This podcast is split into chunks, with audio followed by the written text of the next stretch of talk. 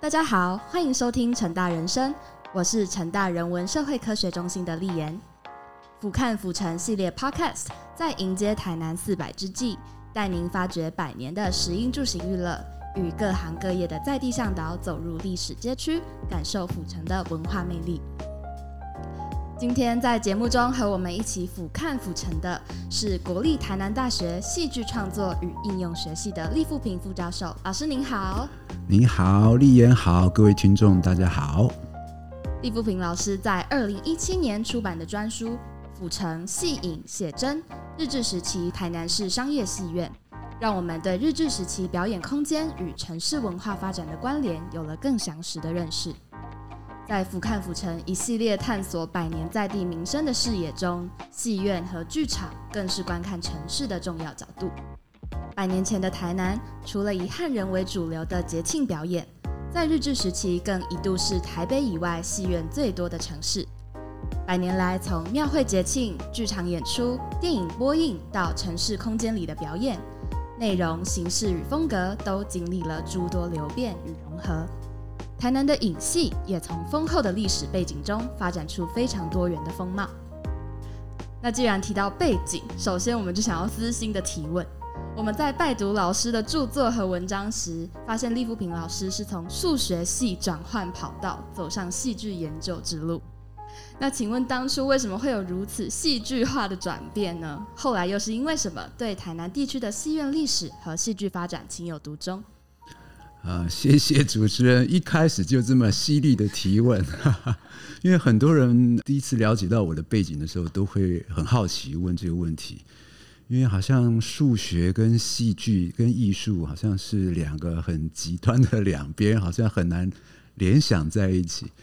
呃，我自己一个特殊的境遇是说，我在念大学的时候，多少有一点浪漫的想法，你知道吗？那个时候进到大学就想要去接触、学习以前没有接触到的东西。呃，那个时候我们念大学的科系的时候，比较不会那么单纯的就从说未来如何找到工作啊这么样直接的一个关系去去挑选我们的科系。所以你看，数学其实老实说，当然呃有一点实用了，但是其实跟我们现实真正你要找一个工作，其实是。蛮不容易的，除非你又回到学校里面去，对。在艺术方面，其实也是，尤其在我那个年代，在台湾的现代艺术、现代的表演艺术的发展才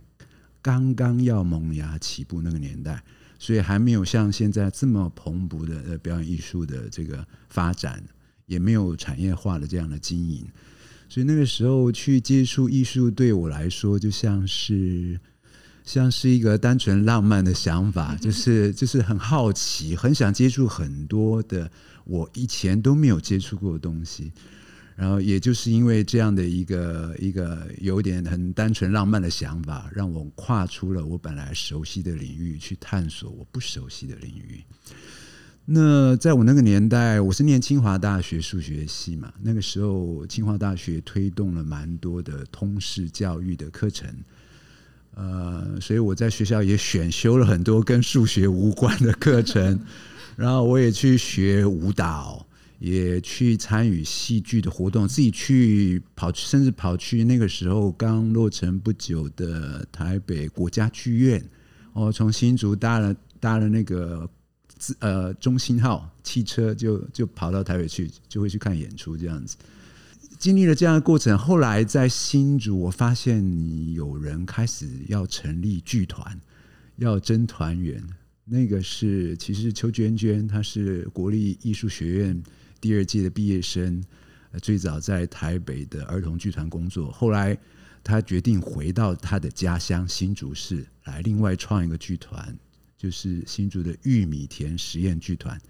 那时候他就征团员，然后我就去应征，哎，就加入了，所以我变成创团团员，就一路下来。所以那时候戏剧系一呃戏呃戏剧表演跟数学系这中间好像就是两边都接触，啊，所以有好几年过了这样子很不一样的生活，嗯。所以，所以有这个接触的历程，哈，就就是慢慢的就培养出我在这方面的理解跟兴趣。那后来我清大毕业之后要去当兵，那个时候我就做了一个蛮大胆的对自己的挑战，我就去考了当时的国立艺术学院的戏剧研究所。所以从那之后，我就等于说从数学的领域好像转到戏剧领域去了。哎，所以中间其实是有一个，就是有一个接触过程的，而不是那么样的突兀的一个转变。对，所以对我来说是丰厚我人生养分的很重要的一个部分了。那刚刚主持人也提问到说，哎，那后来我也对台南地区的剧院的历史和戏剧发展有有一些研究。那是在呃，我从国立艺术学院的戏剧研究所硕士班毕业之后，后来就申请到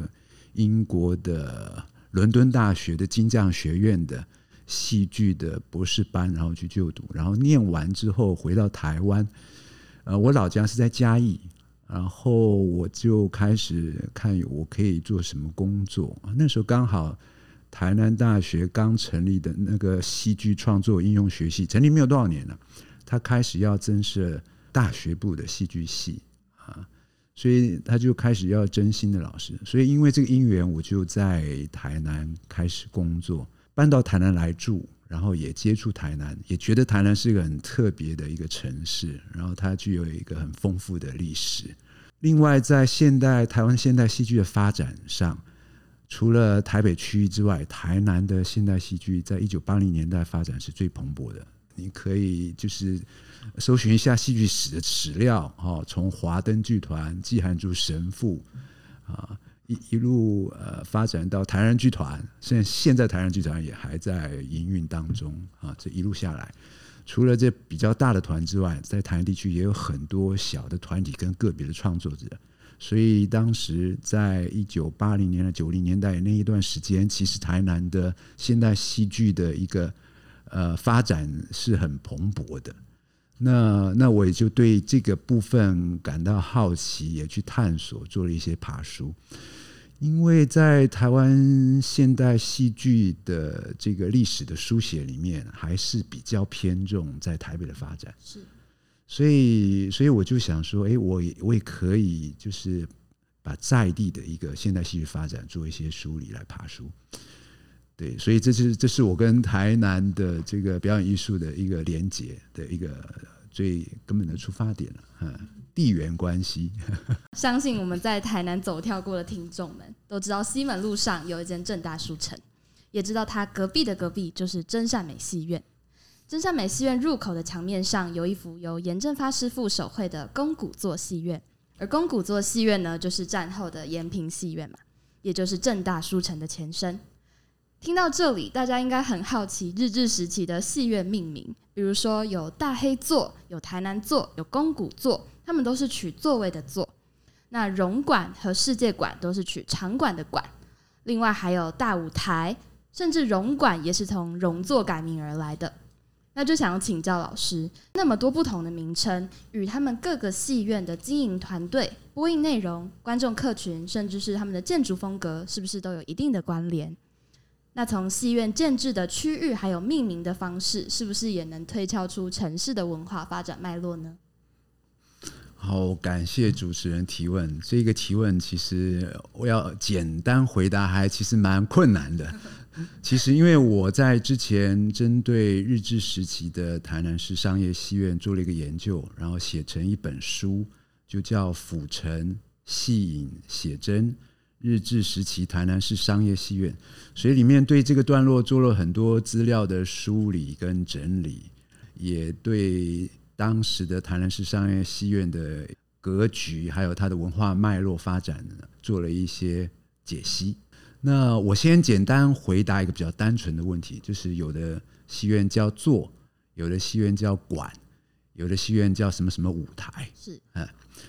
座很简单啦，其实就是从日本的歌舞伎剧院，它的演出的场所通常叫什么什么座，所以日治时期在台南设立的这些戏院叫什么什么座的，基本上就是。日本人的歌舞伎的演出场所的设置的那个概念下所建立起来的，所以我们会看到，比如一开始的大黑座、台南座等等，这都是日本人在台南设立的戏院。那本来的台湾人在哪里看戏呢？其实看的都是一些传统的戏曲类的演出嘛，对不对？也有从海外、从中国福州或者是哪泉州哪里引进呃各式各样的呃戏班子来来谈来演出。通常这种状况都是因应一种节庆的场合，而另外再搭台演出，所以。以前台湾人在看戏剧表演的时候，通常没有一个固定的建筑物的这样的一个剧院剧场。OK，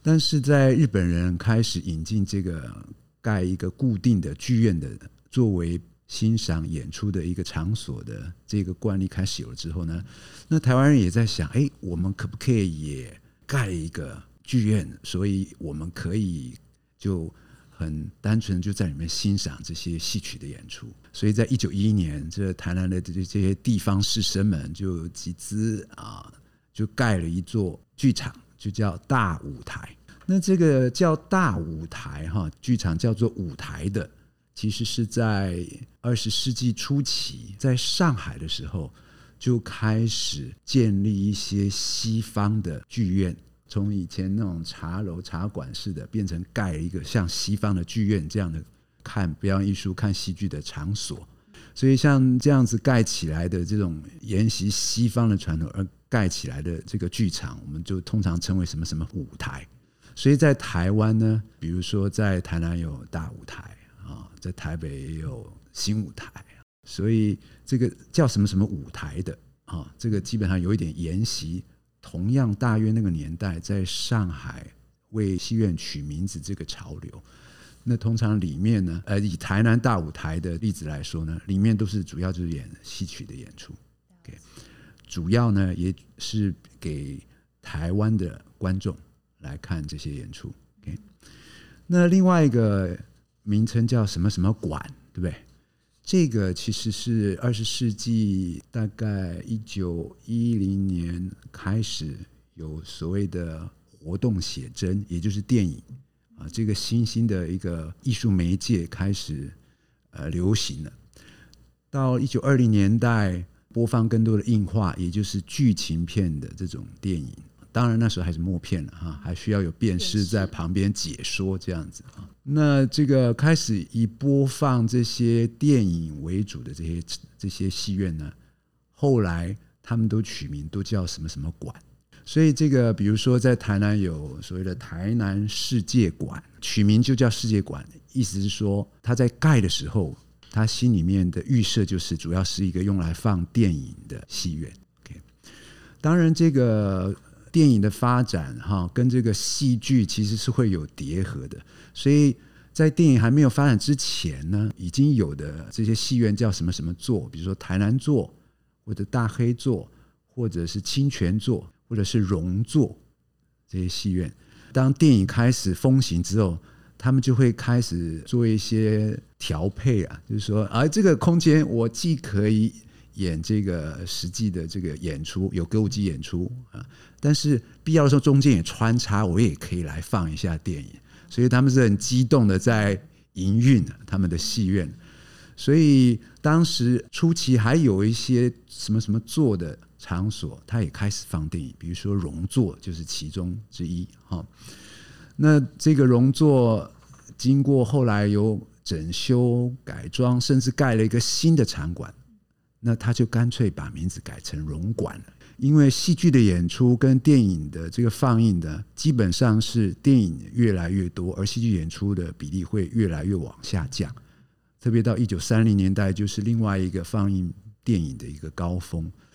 所以在台南日治时期的这些台南的商业戏院，有的叫座，有的叫什么舞台，有的叫什么馆，其实是背后有这个缘由了。从这个简单的名称来谈呢？在日治时期，台南出现了还蛮多的戏院了。我我这本书里面就整理至少八间戏院，其实是九栋建筑物啦。嗯，因为有一个戏院，它搬了一个地方，又取名就是荣馆嘛。哈，我后来有整理哈，这些戏院所在的位置，其实跟当时的台南市市区里面的不同的聚落的那个脉络是有关系的。比如说，在日治时期，他们的市区都是叫什么丁什么丁目嘛。比如说西门町一丁目这个地方，其实是在现今大约西门路介于成功路跟民族路之间的那个段落。那个段落其实就有两家戏院在那里，一个是大舞台，就是台湾人自己组织起来建制的一个戏院；一个戏院是南座。这个是日本人盖的戏院，可日本人盖的戏院放在这个区域，有一个特别的背后的企图。嗯，高松丰次郎当时在全台盖了八座这样的戏院，他是一个蛮有企图心的人，他想要从日本引进节目，就可以在台湾的八个戏院里面巡演。哦，所以是一个很有经营想法的一个 一个戏剧的制作人这样子。所以他在盖这个戏院的时候呢，基本上他就是在设想他的目标的观众群不是只给日本人，也希望能够囊括台湾人，最大化他的观众群。所以大舞台跟南座所在的那个区域，其实非常靠近呃五条港的区域，神农街那个区域。所以基本上就是明清时期，呃，汉人的那个聚落所在的地方。所以这个戏院盖在这里，其实你可以就是预期说，它有它预设的那个目标观众群在哪里。依据同样的原则，我们就可以看到有其他的戏院，比如说清泉座啊、荣座这些日本人盖的戏院，就会位于现在大约。西门路跟民生路的交叉口那附近，在日治时期的初期，那个算是一个新兴开发的区域，而不是一个传统的汉人居住的那个聚落的区域，在它的南边，所以那个区域算是日本人比较多的聚落，所以这些戏院就会选择盖在那个区域。但随着时间往后推演，大概到一九二八年之后，这就是日治时期在比较平中后这一段时期，哈，经历了一段时间的经营之后，那经历了市区改正，对不对？把这个台南市区就开了好几条大的马路出来，然后也开始建立一些新的建筑，啊，比如说我们现在在台南来观光旅游，一定会去看的林百货。啊，对，中正路上那一排那个商店街，其实是一九三二年落成的，嗯，所以一九三二年那个那个区域其实叫莫广丁啊，那个路就叫莫广丁通，呃，从盖起来的那个圆环啊，这个圆环也市区改正的时候，在台南市区开始建制了好多圆环，就是现在台湾文学馆所在的呃前面的那个圆环嘛，对不对？这整条这个莫广丁通，也就现在中正路，从这个圆环一路通到这个应该说现在叫和乐广场，对不对？中国城。对，以前在就是战后，其实那边盖了个中国城，但是在日治时期，那个区域其实就是单纯是个码头，就是台南运河的盲段。所以以前在没有盖中国城之前，那个区域这样这样看过去，其实可以直接看往日，就是夕阳的方向。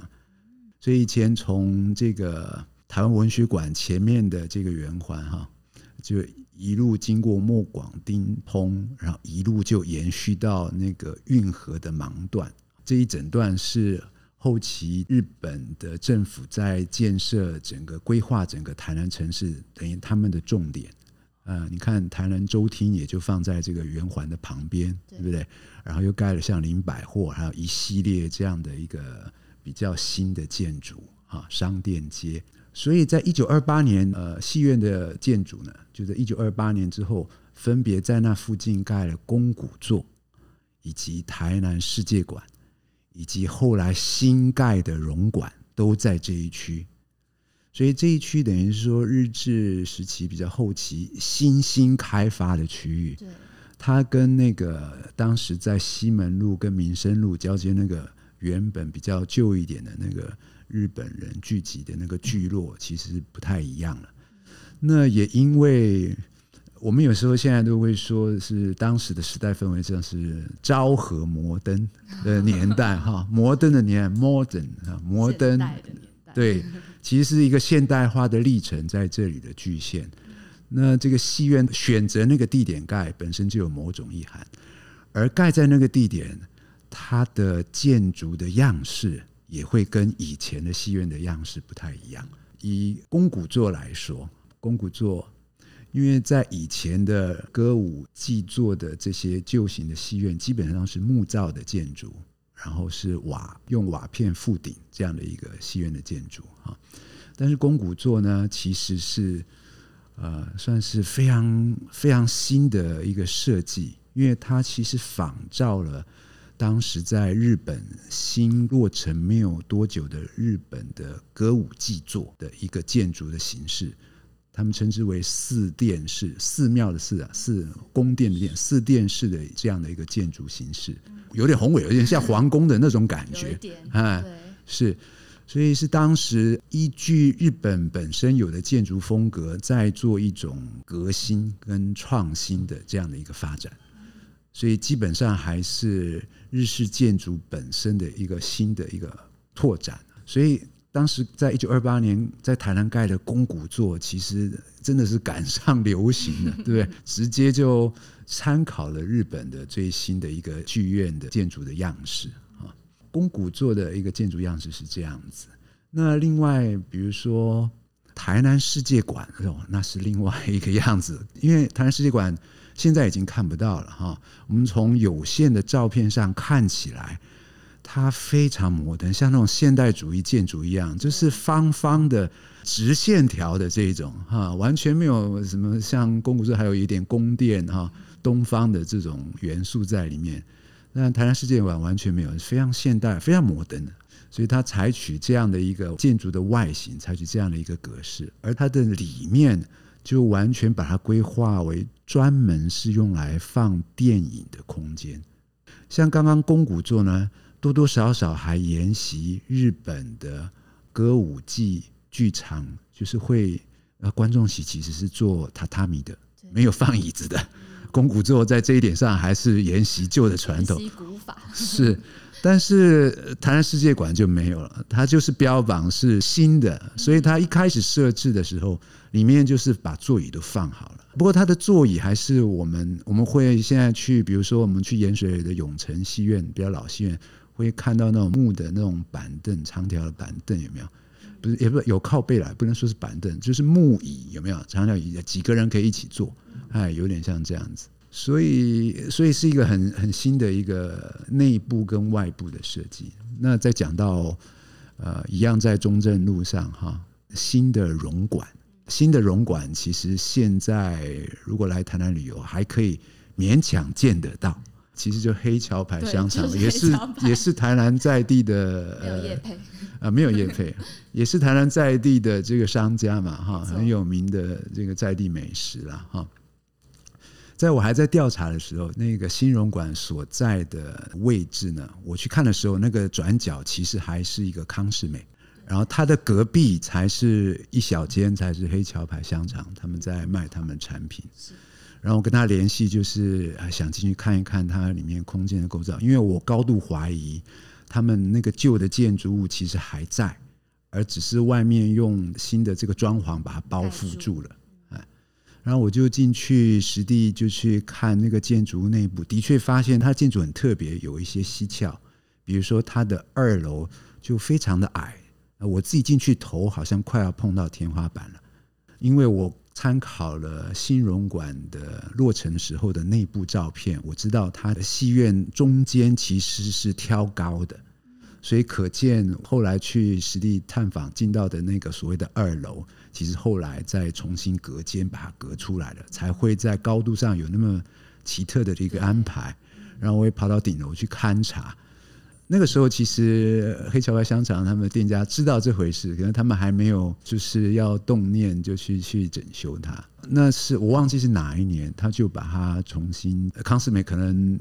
租约到期了吧？我瞧了一下，对，因为他他是他把那个地方分租给康世美了，租约可能到期了。然后他就把那个地点啊重新再整修，也做了一点点装潢，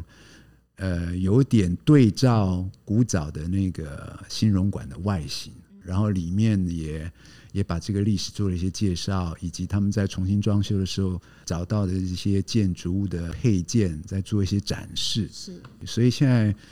呃，来台南玩的话，有空可以去啊，肋骨鸡啦。所以我刚刚就是有点繁杂的哈，就是跟 大家介绍了哈，大概在三个区域里面，它的戏院的形式，还有它背后的一个代表的一个文化脉络上的不同，这样子。那根据老师书中所说的，从台南做到台南世界馆，从戏剧演出到电影播映，戏剧的形式有一定的变化。那在不同的统治阶段，戏剧的表演来源还有内容是不是也有一些不同？那纵观这些戏院的空间，除了上演或者是播映戏剧以外，是不是还具备了其他的功能性呢？呃，不同时期的确，呃，节目内容会不太一样。除了刚刚略略提到过的，从戏剧过渡到电影的这个消长关系之外。也有一些是你的节目所采用的语言跟它的来源，呃，我们知道在日治后期的时候就进入皇民化的那个阶段了嘛，对不对？所以有一些从中国来的，或者是有个时期甚至美国来的电影都会被禁止，只能播日本本地的东西，或者是欧洲的呃电影会变成这样子。进行皇民化之后，比如说那个时候。歌仔戏团就不能演出歌仔戏这种形式，他们就要变化，对不对？嗯，opera 或者是去演那个新剧，所以他们就参考了有点像话剧或者是西方演出舞台剧那样的一个形式。剧团们非常灵活的变通啊，就把它演出一个像新剧的形式，但实质的内容其实是蛮混杂的。到后期，甚至演出都是要被检查的，有审查制度。是，所以这个就是演出的节目也会不一样。另外一个也是随着时代的进展啊，也就是说，呃，逐渐现代化了嘛，对不对？所以我们也会发现，就是观看这些戏院过去他们会刊登这个演出节目的广告的资料上，我们就会看他，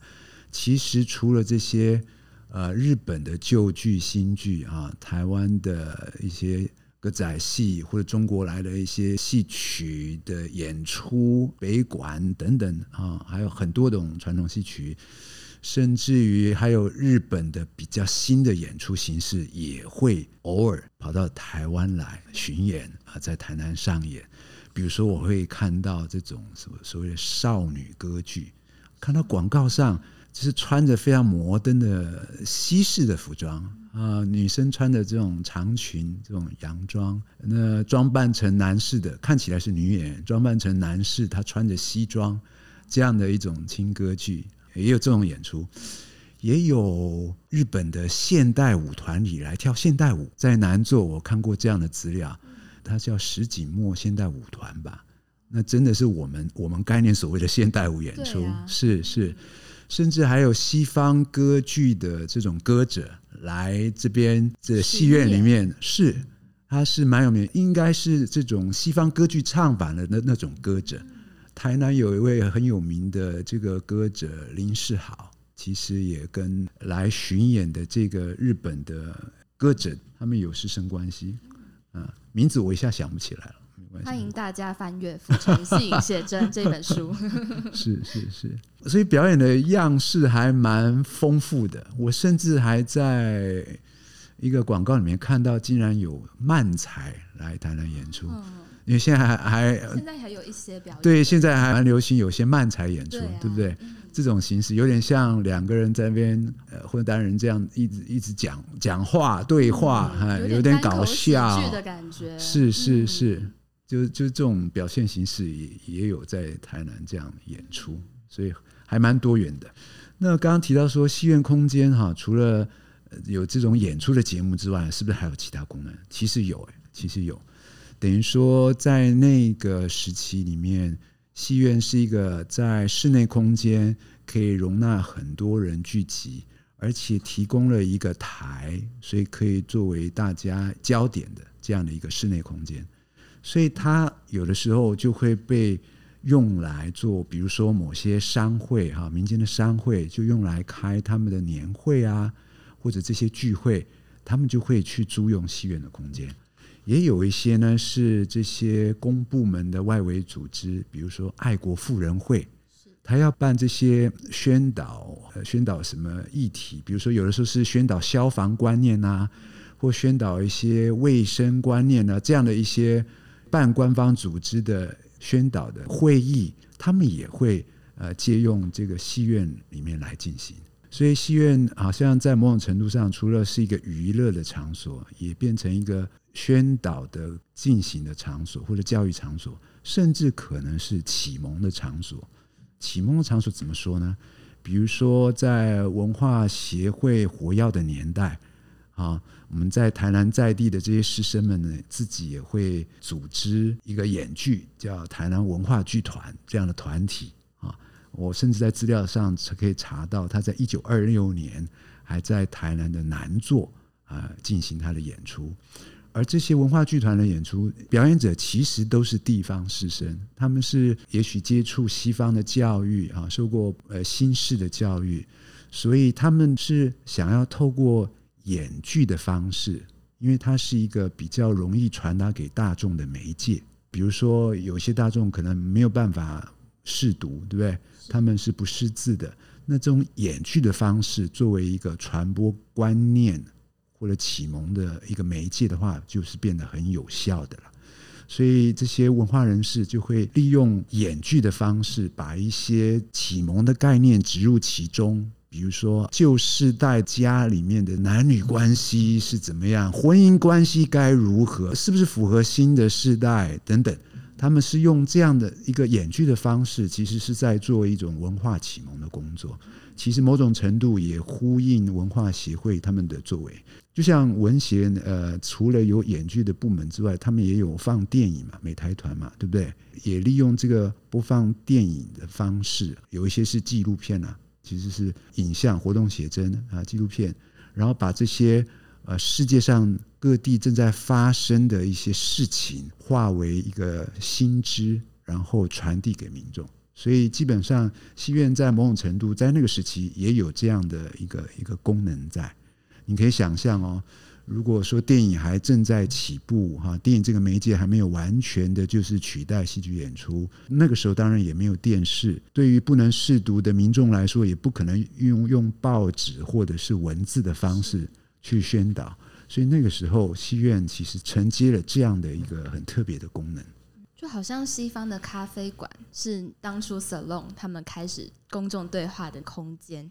是，所以某种的公共性的确在里面。是是，你直接提到了，有一点 公共空间的意味。对，是的，就好像我们现在用 podcast 在做一些思想啊、文化的交流，他们当初也是利用这个剧场的空间，是去对一般的大众做一些新思想的分享、新态度的宣导，是。希望台湾人能够呃跟世界连接起来，迎接这个摩登的年代。了解。那从老师刚刚说的荣座荣馆、新荣馆到战后改名赤坎戏院，持续营运到一九六一年。那现在我们也已经爆雷了，就是有黑桥牌的入驻，所以我们还可以在寻常的台南城市风景里面看见荣馆的百年风华。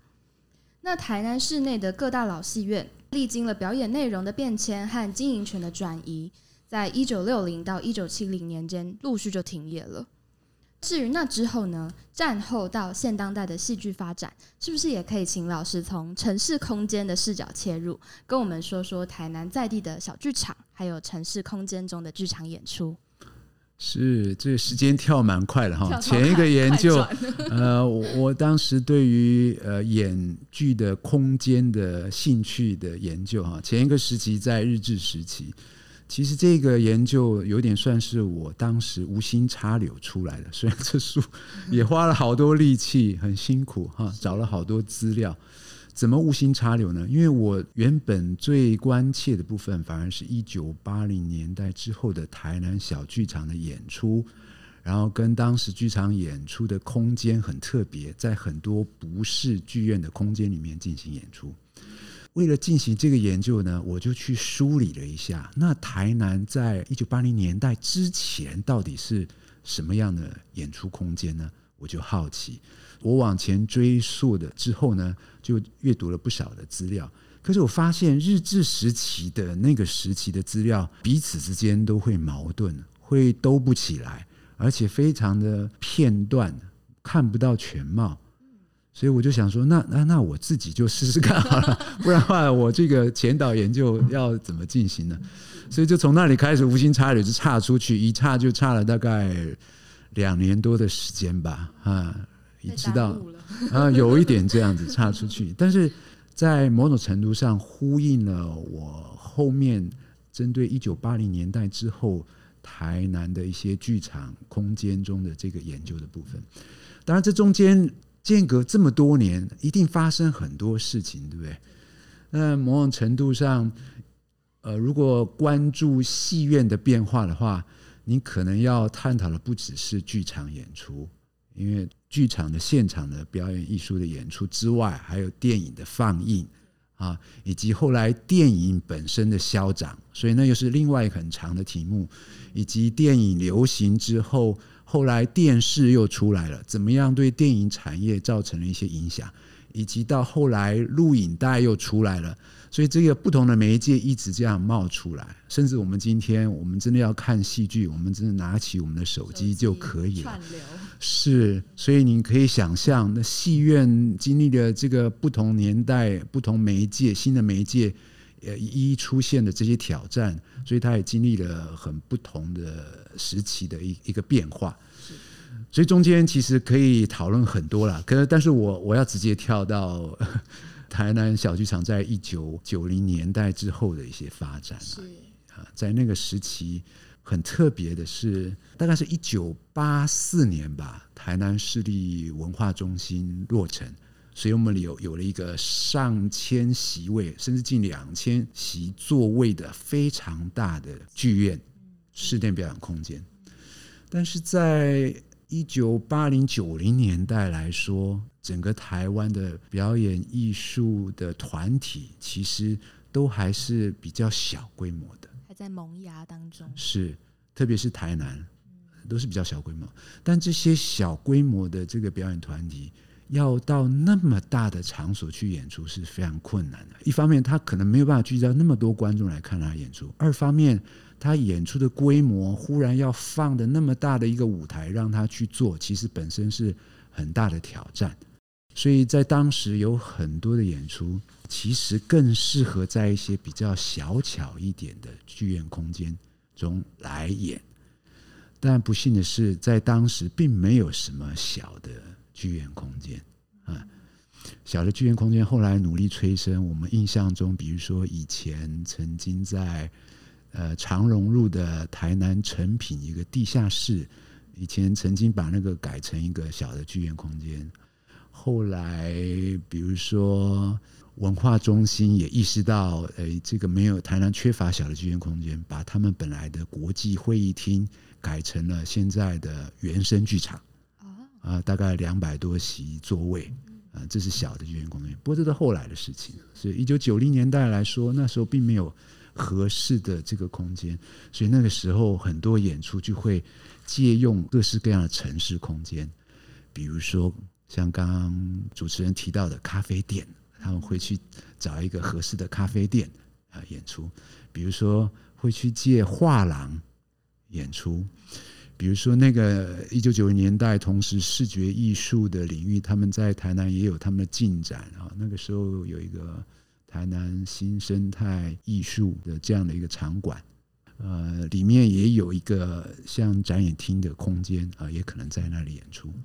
呃，也可能去借很特殊的民宅，造型特殊，甚至在古迹前面。啊，比如说当时在公会堂正在整修，还架着音架的时候，也有在那里发生演出。是一些非传统定义上的是场所耶。是，所以它并不是我们传统意义上的所谓的比较典型的那个剧院空间，所以这也造就了那个年代在台南的一些演出的很特殊的地方，以及它跟城市空间一个比较活跃的对话。也就是因为有这样的一个特殊的传统，所以我们二零一二年台南县市合并。我们就在创设了台南艺术节。台南艺术节里面呢，刚开始创设的时候就有一个单元，就是城市舞台单元，它就比较标榜是说演出不要放在传统剧院里面演出，而沿袭这个以前在台南很多的城市空间里面可以有演出进行的这样的一个传统。对，所以从那开始就一路顺着台南艺术节的城市舞台的这个系列的演出，一路这样发展下来，所以变成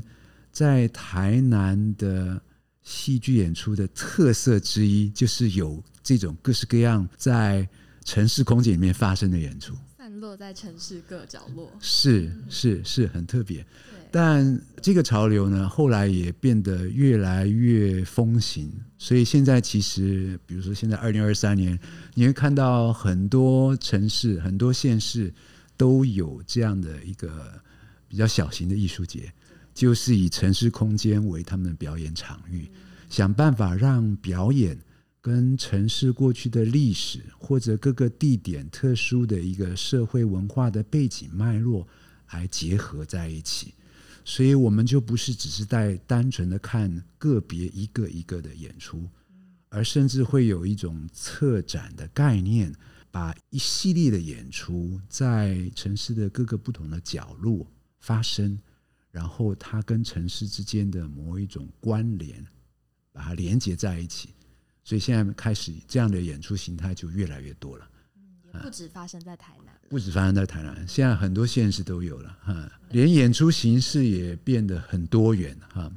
早期经常是把这个城市的这个地点呢，哈，这个城市的空间或者公共空间本身当做一个背景或者是环境，然后在那里发生演出。也就是说，我们在我们的演出会看到的布景，其实就是现地的。本来就有的城市景观，比如说，我印象中有一年台南艺术节的台南在地的剧团就在延平郡王祠里面演出哈，郑氏王朝的一些故事，对献帝的故事在那里演出，而这个演出的背景就是就是这个延平郡王祠本身的建筑就在那里啊。就会有一个非常特殊的去观看这样演出，就有一个非常特殊的跟地点的连接在里面，就被涵括在表演当中。还有一些演出的形式是不是固定坐下来看的啊？也有些演出形式是漫游游走式的，像刚刚主持人有提到哈，这个游走式的。那我们的这个演出就会带领着观众，不是一个定点空间，而是好像穿越这个城市中的好几个空间，用这样的方式来进行表演。呃，所以我自己后来的一个研究的感兴趣的一个焦点，就是所谓的特定场域表演，英文他们叫 site-specific performance，但是我们的翻译。有时候翻成特定场域表演，有时候翻译成因地制宜表演，有时候翻译成现地制作或现地创作。那个“现”可能是现代的“现”哦，就是现地。但也有人就翻成限制的“限”，现地啊，意思都在强调它跟地点之间一个紧密的关系。也就是说，这个演出本身跟地点的关联是这样的紧密连接是不可替代的，以至于这个演出如果换了一个地点，它其实是不成立。所以，这种特定场域表演呢，慢慢发展呢，从原本把一个城市的空间当做背景、当做环境的一个景观这样的一个运用方式，慢慢慢慢就衍生成把城市空间本身就当成表演文本了。所以是这个，就是表演艺术本身的这个形态也在转变，不只是形式上好像变成沉浸或漫游这个在变而已，而是我们对于表演艺术的界定的概念也在转变当中。所以这个演出有的时候把城市空间本身作为表演文本，它就不见得有那么明确的所谓的角色跟人物在这个演出当中是交融在一起的。有的时候仿佛这整个演出过程是要带领观众去以一种。特别的角度，重新去检视我们本来觉得非常熟悉、习以为常的这样的城市空间，而经过这样一个艺术上的创作跟安排，我们观众好像呃重新找到一个新的视角去检视它，以至于可以去发现这个城市空间当中。层层叠叠覆盖、复写出来那个本来的社会跟文化的脉络的那个文本，所以这也有一点呼应到西方有一个学者，法国学者叫 l e v e c 吧，翻成列佛福尔，他有一个著作就在谈呃空间的生产，意思是说空间其实不是空的。空间其实本身就是一个社会的文化的一个生产历程，而最后形塑出来的。所以我们的表演现在是倒回去，透过一个特别的安排，引领我们观众可以再去探索、凝视这个空间本身的社会文化的内涵是什么。就这一点来说，啊，如果说特定场域表演这样的一个一个转换，这样的一个切入的方式，似乎带我们进入一个更特别的去探索城市空间以及城市文化脉络的切入的视角。这是我们今日对这样的一个表演艺术的趋势有的一个新的、非常令人兴奋的发展。我们也很期待说，哎，这样的一个新的表演形式可以给我们带来什么样啊？以前的表演艺术所没有办法带给我们的新的刺激，是。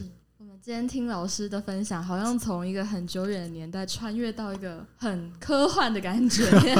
快转的超快的。是我们从一开始探讨实体的剧院，好像它是专门为戏剧、为电影而生，到后来好像这个场所才是我们要探讨的本身。老师刚刚说的，在实地的场域发生的戏剧表演，这个其实跟我们今年俯瞰府城有一档节目其实有相关。我们邀请的古都木偶戏团，他们之前就是在承德剧堂。去上演陈泽将军的故事，直接在祖先的祠堂里面上演，是是，所以这也是一个非常特别跟场域的一个互动，是是特定场域表演的，没错，限地制作，限地制作，site specific performance。